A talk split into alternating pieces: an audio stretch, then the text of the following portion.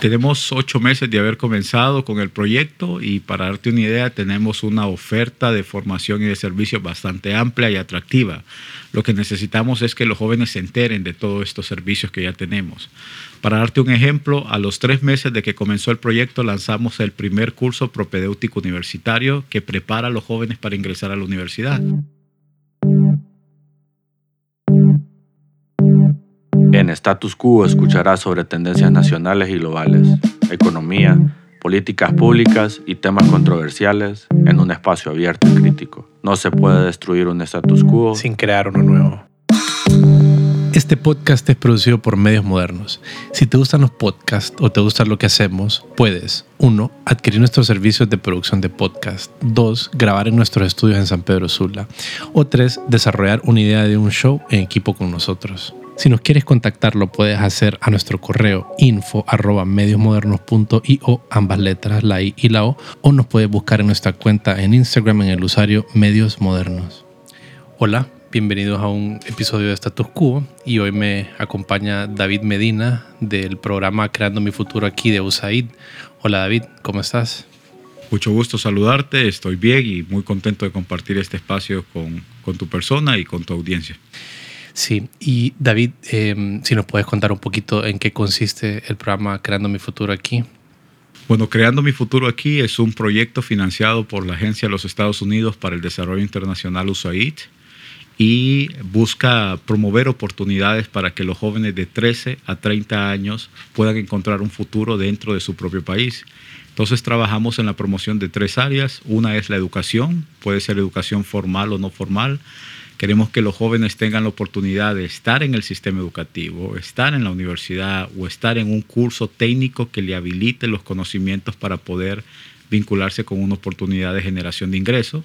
El segundo componente con el que trabajamos es propiamente la empleabilidad juvenil. Sabemos que muchos de los jóvenes están en búsqueda de oportunidades de empleo y al no encontrarlas en Honduras se ven forzados a tener que emigrar y el tercer componente es la promoción del emprendimiento, pero básicamente orientado a los emprendimientos innovadores y que puedan también ayudar a, temas sociales. Entonces el proyecto Creando mi Futuro aquí tiene una duración de cinco años, trabajamos en 35 municipios de Honduras y eh, durante ese tiempo la inversión que USAID está haciendo a través de este proyecto es de 35 millones de dólares de fondos de las contribuciones de ah, el pueblo y gobierno de Estados Unidos y como contrapartida, eh, Honduras, a través de sus socios locales, sector privado y público, tienen que aportar una igual cantidad de recursos.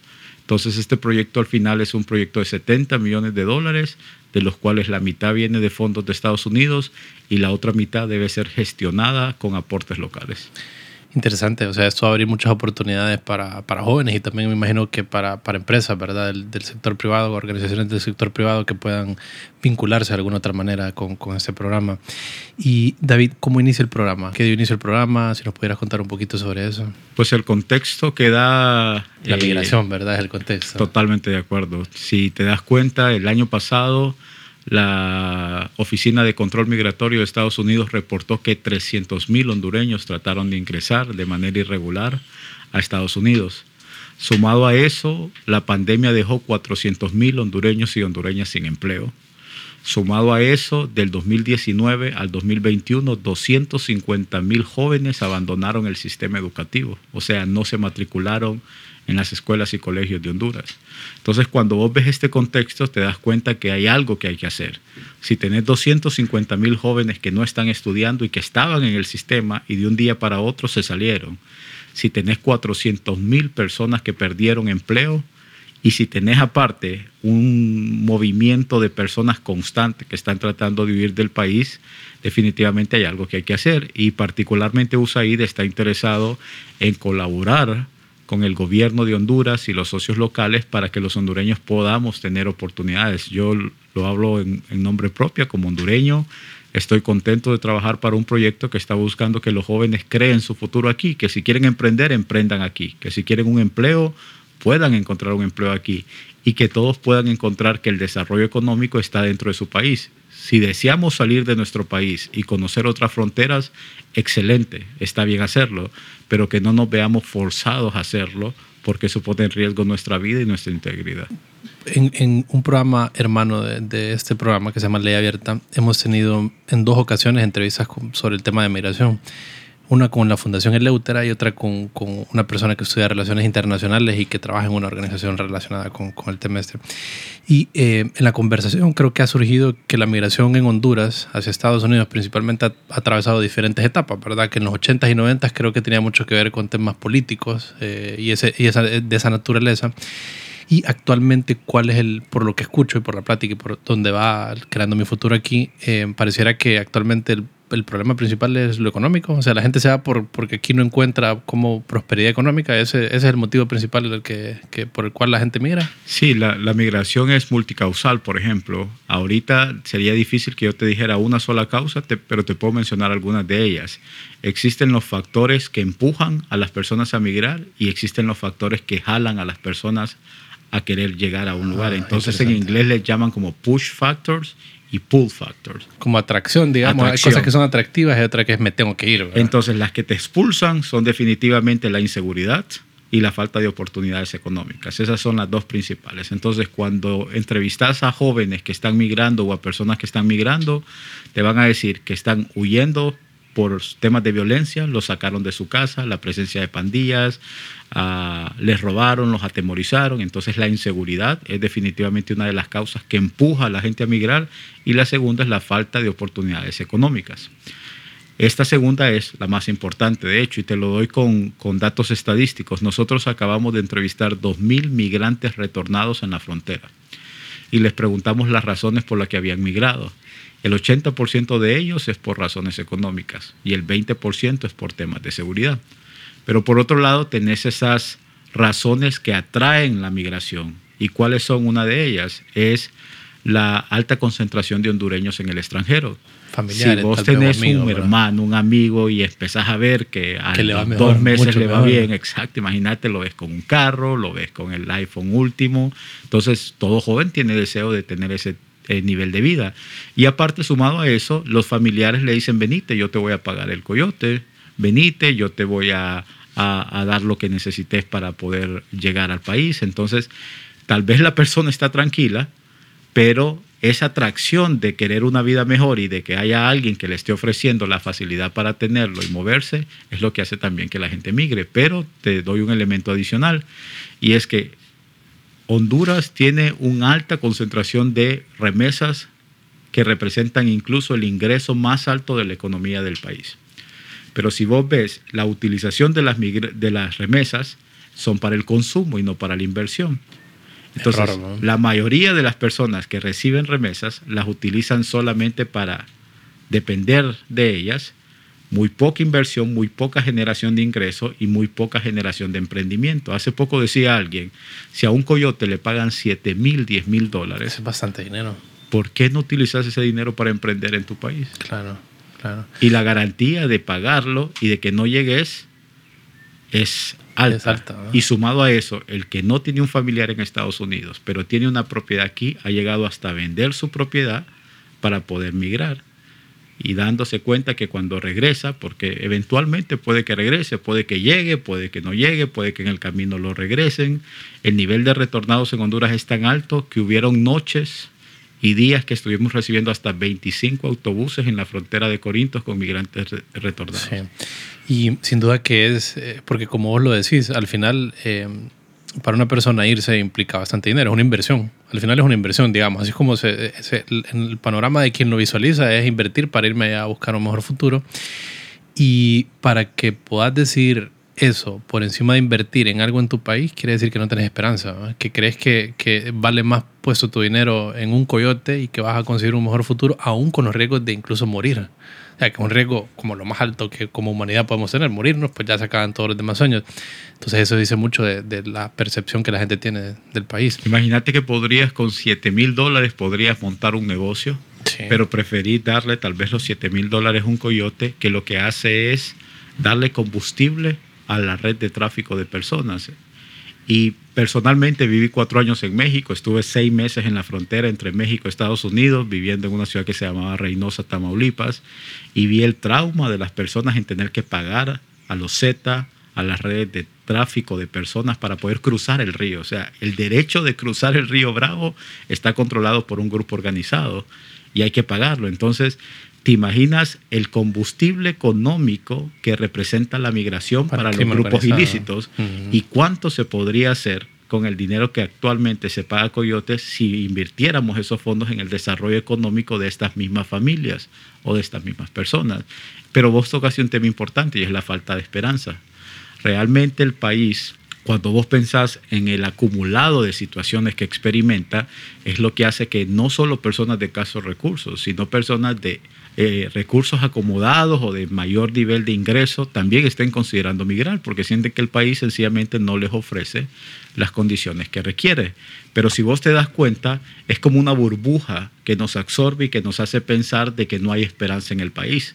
Pero cuando vos escarbás en medio de esa burbuja, te das cuenta que sí hay oportunidades, que sí hay gente que está saliendo adelante, que sí hay emprendedores que están triunfando con sus emprendimientos, que sí hay personas que están encontrando empleo, que sí hay oportunidades de encontrar una beca para irte a estudiar al extranjero y volver a tu país. Pero la atmósfera que muchas veces los problemas sociales, la conmoción política, el alto costo de vida, te hace sentir esa desesperanza. Entonces yo creo que también la gente necesita encontrar mensajes positivos que le hagan tener razones para quedarse y no solamente tener razones para irse. Sí, de acuerdo. Y que muchas veces esta desesperanza es más un sentimiento que una realidad, ¿verdad? Que, y el sentimiento se ve, se ve muchas veces modificado por, por lo que ves en los medios de comunicación, por lo que está sucediendo alrededor tuyo, por mensajes equivocados, ¿verdad? Creo que aquí tenemos, se tiene un poco la costumbre tal vez de, de comunicar mucho mensaje negativo. Entonces eso aumenta el sentimiento, pero no necesariamente eso se convierte en realidad. Y bueno, y este programa, pues, eh, Creando mi futuro aquí, es para, para, con esa finalidad, ¿verdad? Y que si nos pudieras contar, David, un poco sobre en qué proyectos ya, ya arrancaron o qué proyectos están prontos a arrancar. Ok, tenemos ocho meses de haber comenzado con el proyecto y para darte una idea tenemos una oferta de formación y de servicios bastante amplia y atractiva. Lo que necesitamos es que los jóvenes se enteren de todos estos servicios que ya tenemos. Para darte un ejemplo, a los tres meses de que comenzó el proyecto lanzamos el primer curso propedéutico universitario que prepara a los jóvenes para ingresar a la universidad. Resulta que el alto grado de deserción de jóvenes hace que el joven se desanime de querer entrar a una carrera universitaria, porque no aprueban la, prueba de admisión o porque tal vez no tienen los conocimientos técnicos requeridos en la universidad por la baja ah, calidad educativa de los centros educativos de donde provienen. Entonces lanzamos un curso de 40 horas, estaba virtual, ahorita ya lo vamos a tener presencial y virtual, Cualquier joven que se esté preparando para ingresar a la universidad puede acceder a este curso gratuito, ya sea presencial o virtual, para prepararse para la universidad. Esa es la primera oferta. La segunda es que tenemos cuatro programas de educación en los sistemas educativos formales. Tenemos uno que todo estudiante de séptimo, octavo, noveno y décimo grado de centros educativos públicos están accediendo a un programa de fortalecimiento de aprendizaje.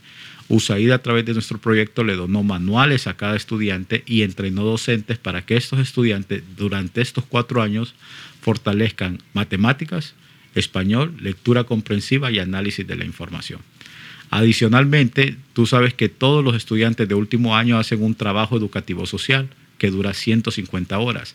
La Secretaría de Educación nos autorizó que de estas 150 horas, 100 las utilicen los jóvenes en su año último de bachillerato para fortalecer sus competencias laborales básicas.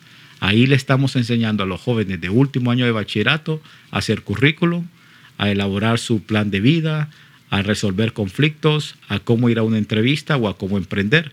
Y eso no estaba en el sistema educativo público de Honduras. O sea, el joven salía y decía, bueno, ¿y ahora qué hago con mi vida? Entonces estamos tratando de ofrecer servicios a la población escolarizada y a la no escolarizada. Y si me preguntas, ¿qué hacemos con aquellos que no están en el sistema educativo? Tenemos ofertas, por ejemplo, desde a colocación directa de jóvenes que estén buscando empleo. Ellos pueden acercarse a nosotros. Si no tienen su currículum, nosotros les ayudamos a montar su currículum y les tratamos de colocar en oportunidades de empleo que hemos identificado con el sector privado. Dependiendo de sus competencias va a ser el trabajo. Muchos jóvenes nos dicen, sí, pero el trabajo que ustedes me consiguen es de salario mínimo. Nuestra respuesta es, es una forma de empezar a trabajar, ganar experiencia empezás a recibir ingresos para seguirte formando y en la medida en que adquieras más conocimiento, vas a poder escalar en el grado de trabajos que podamos gestionar para ti.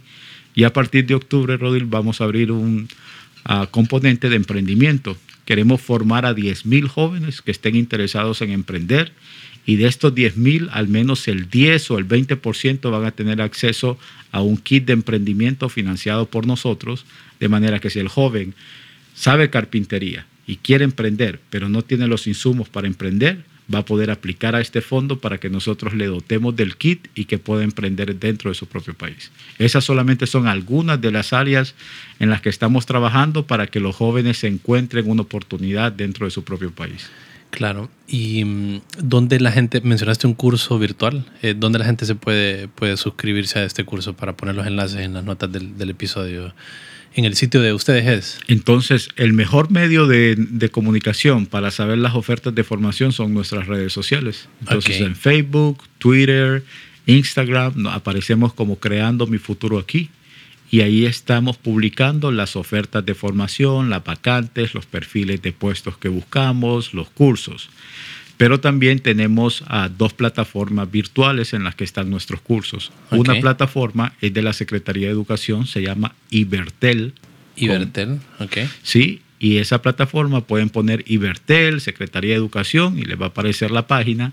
Ahí están los cursos propedéutico universitario y está el curso de ah, fortalecimiento para el empleo de competencias laborales básicas. Ahí hay dos cursos. Y tenemos otra plataforma que se llama ah, Empleo, Capacitación para el Empleo HN, y esa plataforma es propia nuestra como proyecto y ahí tenemos todos los cursos de habilidades blandas que un joven esté buscando para poder formarse en inteligencia emocional, a servicio al cliente, vendedor de piso. Estos son cursos virtuales.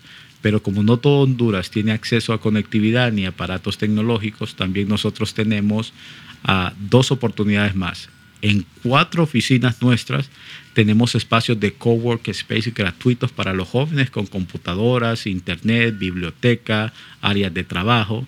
Y si un joven quiere buscar empleo o quiere emprender y no tiene estas facilidades, nosotros le facilitamos impresión de currículum, computadora, espacio de trabajo, internet, café.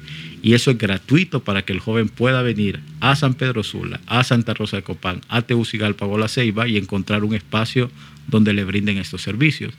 Y en el caso de que no pueda hacer esto, estamos equipando 27 oficinas municipales para que brinden este mismo servicio dentro de las municipalidades. Entonces USAID va a invertir 100 mil dólares aproximadamente en comprar equipamiento para que cada municipalidad tenga un enlace municipal con equipo, con impresora, con computadora, para que los jóvenes puedan llegar ahí, imprimir currículum, buscar la bolsa de empleo, a imprimir tarjetas de presentación, buscar sus antecedentes penales o policiales. Y nuestra idea es simplificar los procesos de contratación y que el joven tenga a la mano un lugar donde pueda recurrir para acceder a estos servicios. Buenísimo, ¿verdad? Es ayudar a las personas a entrar al sistema económico de alguna manera, ¿verdad? Y prepararlos con habilidades y conectarlos con, con, organizaciones que los pueden que les pueden proveer un, trabajo de acuerdo a sus habilidades. Y David, eh, si nos contás un poquito de qué, quiénes pueden formar parte de este programa o quiénes se pueden, porque también pues aparte de los jóvenes tengo entendido que empresas privadas se pueden vincular, vincular de alguna manera o organizaciones.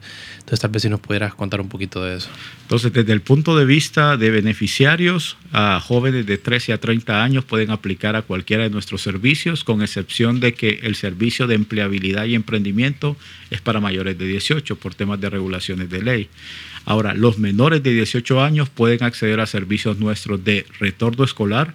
¿Qué significa esto? Que si yo soy menor de 18 años y abandoné el sistema educativo y quiero regresar a séptimo, a décimo o a bachillerato, se puede acercar a nosotros y decir, hey, yo abandoné la secundaria, ayúdenme a regresar.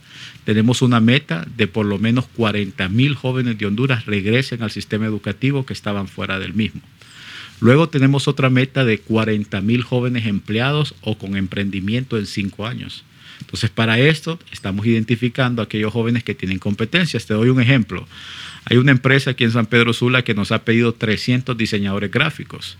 No tenemos ya de dónde sacar diseñadores gráficos. Entonces nos aliamos con ellos para montar una academia de formación y se van a formar jóvenes para que tengan las competencias que ellos requieren. O por ejemplo la industria textil y manufactura nos dice necesitamos electricistas, soldadores y mecánicos. Y no hay tantos soldadores, electricistas y mecánicos para la industria. Entonces estamos formándolos para que estos jóvenes recién salgan de ahí puedan encontrar una oportunidad de empleo. Ahora, me preguntaste también por las empresas. Este proyecto tiene un fondo de 5 millones de dólares destinado para las inversiones con el sector público y privado. ¿Qué significa?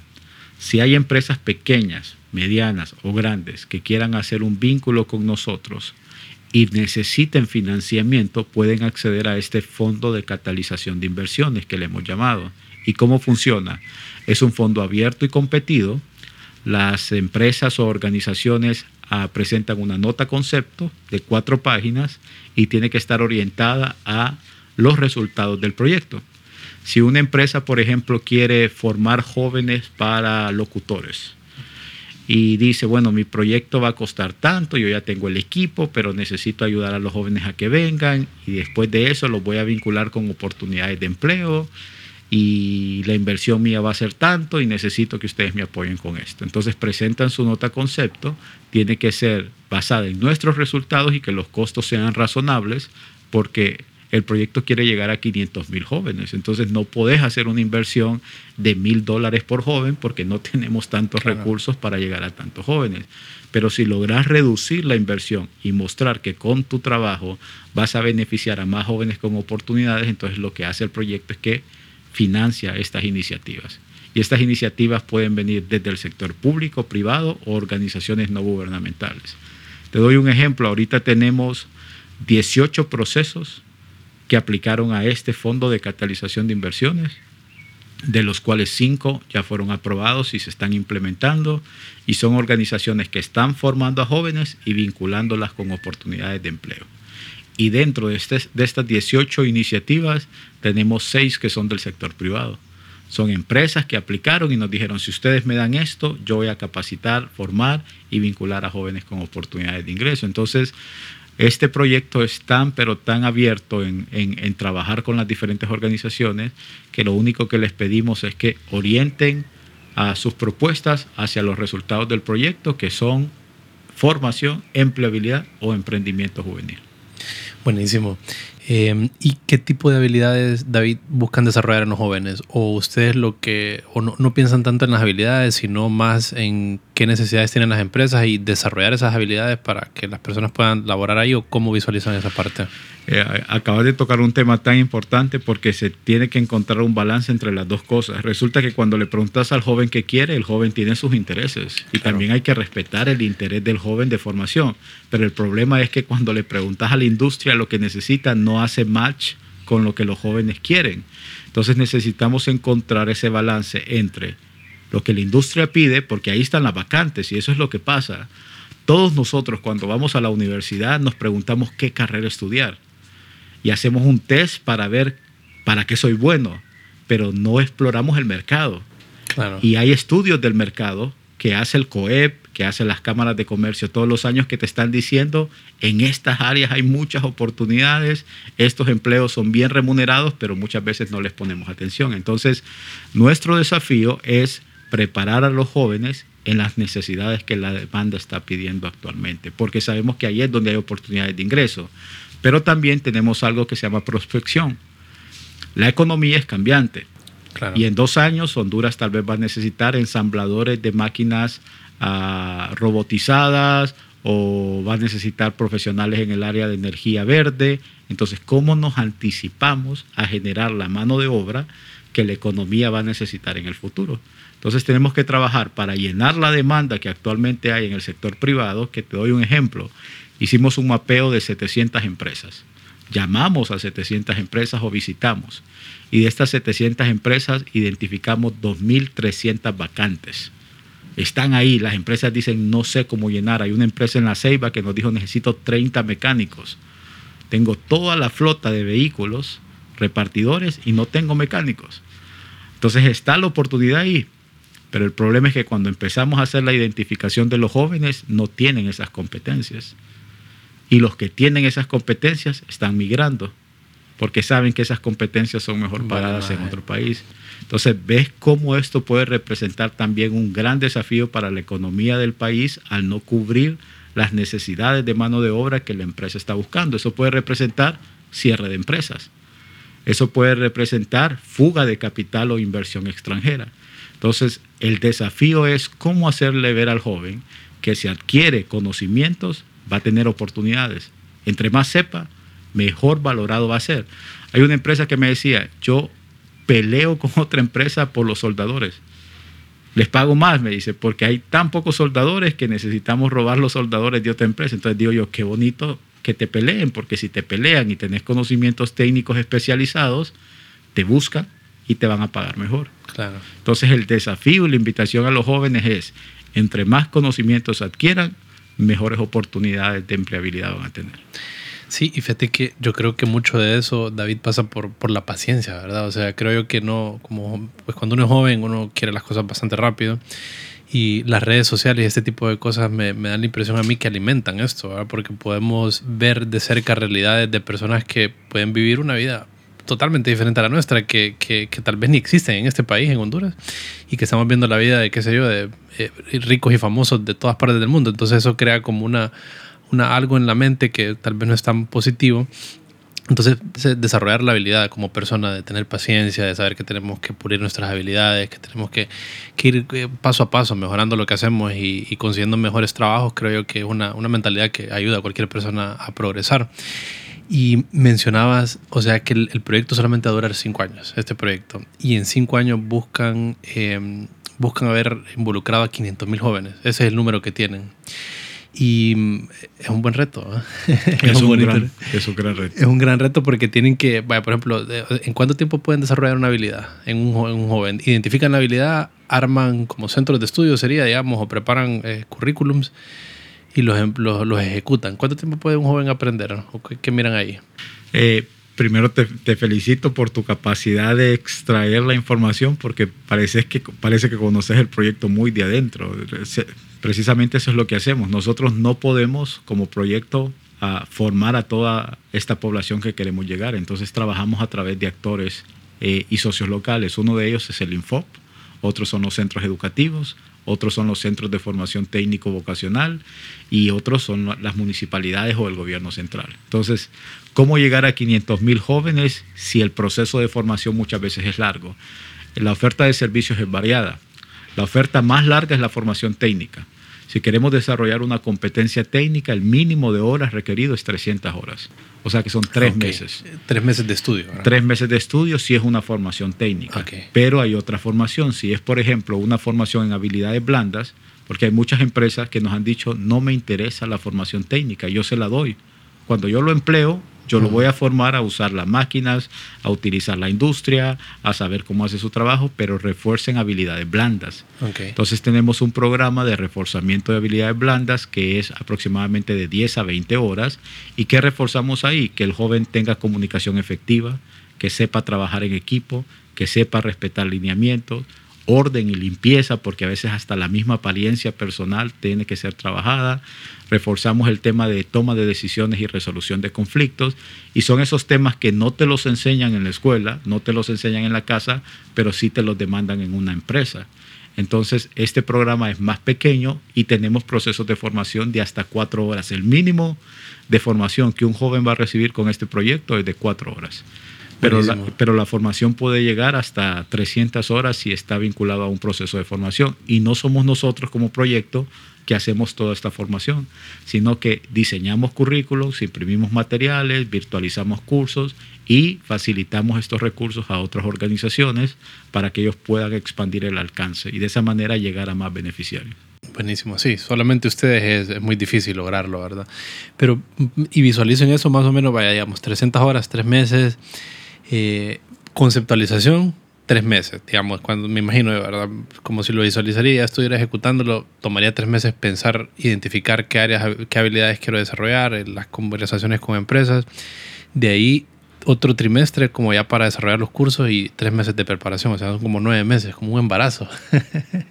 la creación de, de, una habilidad en una persona, ¿verdad? Interesante. ¿Y qué tal si te digo que ese embarazo lo estamos adelantando ahorita por lo menos cuatro meses? Porque los cursos técnicos los montamos en base a las necesidades de la demanda, que la hicimos en dos semanas con las cámaras de comercio y ahorita en dos semanas montamos el tema de términos de referencia para contratar instructores y compras de kits de formación técnica y de julio a septiembre vamos a tener los primeros graduados de formación técnica. Entonces también estamos acortando los tiempos porque un joven se aburre al ver procesos de formación tan largos y lo que nosotros necesitamos es una respuesta inmediata. O sea, cada semana estamos escuchando que hay nuevas caravanas, cada semana estamos escuchando que la gente quiere irse. Entonces, no nos podemos dar el lujo de implementar este proyecto convencionalmente con los tiempos ideales que vos acabas de mencionar, que deberían de ser los tiempos ideales, pero nuestra capacidad de respuesta tiene que ser más ágil porque la necesidad es inmediata. Y queremos que los jóvenes escuchen al menos de estas oportunidades, porque si las escuchan, tal vez eso puede desestimar su interés de emigrar. Y otro tema que no lo habíamos tocado, y es que como proyecto entendemos que la migración es un derecho. De hecho, la migración universal es un derecho. eso ha construido el mundo también. Pues. No puedes decirle a una persona no migre, no puedes decirle a una persona está mal que migre. Sabemos que hay riesgos y puedes enseñarle los riesgos de la migración irregular porque hay mucha migración irregular que representa mucho riesgo lo acabas de ver con los contenedores, lo acabas de ver con masacres que se dan en la frontera, lo puedes ver con la violación de, los derechos de las mujeres y de los niños y niñas en, en el paso fronterizo y muchísimas otras cosas. Pero al final lo que nosotros queremos hacer es desestimar la intención de migrar ponderando un poco más las oportunidades que el país ofrece. Entonces, si el joven dice, me voy porque no hay oportunidades, pero escucha que hay una oportunidad, eso puede desestimar su intención de migrar pero al final es una decisión personal.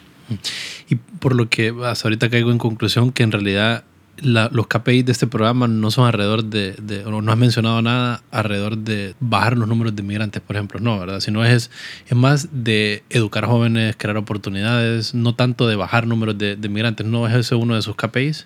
Tenemos 16 indicadores y uno de esos indicadores está relacionado con el tema del índice de intención de migrar de los jóvenes pero es solamente la intención, de migrar, porque un proyecto per se no es capaz de reducir la migración de un país, porque hay contextos socioeconómicos mucho más fuertes. El tema de corrupción, por ejemplo, es una razón por la que la gente migra, porque ve desesperanza en el país. Nosotros no trabajamos el tema de corrupción. El tema de seguridad, que hayan pandillas, narcotráfico, crimen organizado, no es algo que el proyecto pueda trabajar y es una de las razones por las que la gente migra. Entonces, no podríamos medir la migración por los esfuerzos del proyecto, pero sí podemos medir la intención de migrar de nuestros beneficiarios. Entonces les preguntamos antes de un beneficio, llenan una ficha y les preguntamos, ¿ha pensado en migrar? ¿Por qué razones quiere migrar? ¿Qué cosas lo retendría en Honduras? Y después del servicio que le brindamos a ese joven, le aplicamos una encuesta para ver si su intención de emigrar con el servicio que ha conseguido, sea que obtuvo un empleo, sea que tiene un emprendimiento, se ha disminuido. Y de esa manera podemos demostrar si los servicios que brindamos son suficientemente fuertes para desestimar la intención de emigrar de un individuo, pero no medimos propiamente la reducción de la migración del país. Sí, está muy, está, es algo muy grande, ¿verdad? Buenísimo, David. Yo creo que pues, aquí hemos compartido bastante lo que consiste este programa. Eh, gracias por tu tiempo. Todos los enlaces, las cosas que mencionamos y otras cosas las vamos a tener en las notas del episodio. Entonces cualquier persona va a poder dar con, con los sitios y demás que nos compartan. Así que nada más agradecerte por tu tiempo. Gracias a ti también y gracias a las personas que nos escuchan. Y de nuevo, si son hondureños, hondureñas entre 13 y 18 años y quieren regresar a los estudios o si son mayores de 18 años y hasta 30 años y quieren un empleo, un emprendimiento, les invitamos a abocarse a nuestras páginas sociales, escribirnos, porque realmente queremos que los jóvenes se encuentren su futuro y creen su futuro aquí en Honduras, ¿verdad? Muchísimas gracias para ti y gracias a la audiencia también. La edición, mezcla y música de este programa están a cargo de Víctor Humansor y Rodil Rivera.